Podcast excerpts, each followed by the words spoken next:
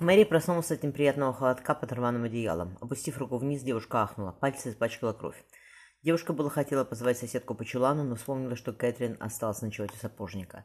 В маленькое оконце вползал серый рассвет. «Хватит валяться!» — раздался с порога громовой голос мамаши Бул. «Быстро вниз, воду таскать!»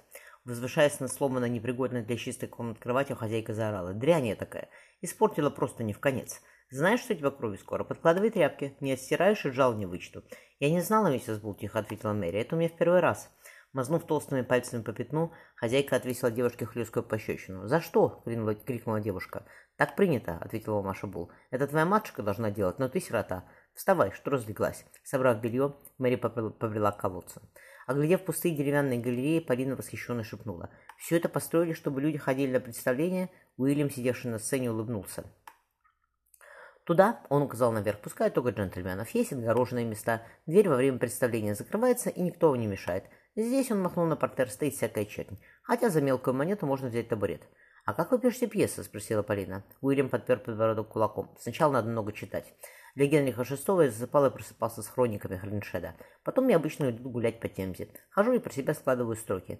Все хранится здесь», – Шекспир постучал по голове мадемуазель Полина. «И это очень трудно». «Почему?» – удивилась девушка. Уильям спрыгнул в портер и подошел к ней. Они были одного роста.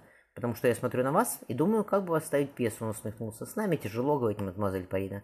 Мы все время заняты другим». «Все время?» — она улыбнулась. «Большей частью». Шекспир поцеловал ее. «Месье!» — девушка возмущенно отступила.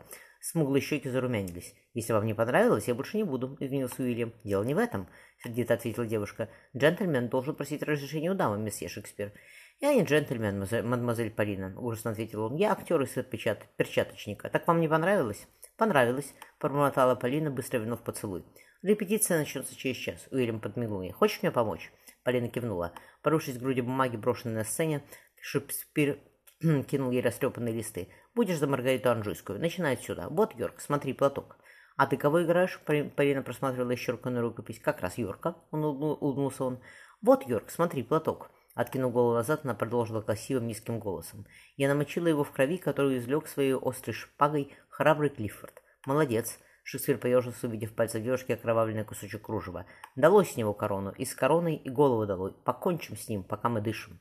Уильям пробормотал. Французская волчица. «Еще рано», — озабоченно сказала девушка, глядя на строки. «Сейчас реплика Клиффорда. Я просто так». Шекспир обнял, обнял ее. «Играй женщина в театре, ты стала бы великой актрисой, моя смуглая леди. Беги». Он забрал у девушки рукопись. «Сейчас сюда явится Берберч и компания. Можно я посмотрю сверху?» — умоляюще спросила девушка. «Пожалуйста, месье.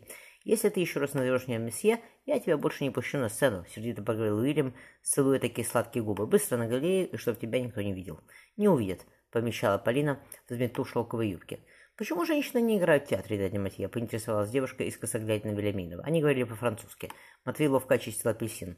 В перерыве по театру шнали мальчишки с корзинами фруктов и сладостей. Он протянул племяннице половину. «Дорогая моя», — сказал Матвей рассудительно, — «это занятие не для женщины. Публика грязная, отпускает всякие сальности». Маргарите Анжурской кричали «Подыми юбки, красотка!» Актеры постоянно разъезжают. Нет, он решительно закончил. Пусть мужчины играют, у них лучше получается. Потому что женщин в театре еще никто не видел, хмыкнула Полина. Но когда увидят, то все стройные мальчики потеряют работу. Лично я, заметил Матвей, об этом пожалею. Мы здесь на работе, поэтому не теряй головы. Много обещай, но ничего не давай. Наш общий знакомый тебе то же самое говорил, если помнишь. Помню, хмуро ответила Полина. Ударили в гонг, она шикнула на дядю. Тише.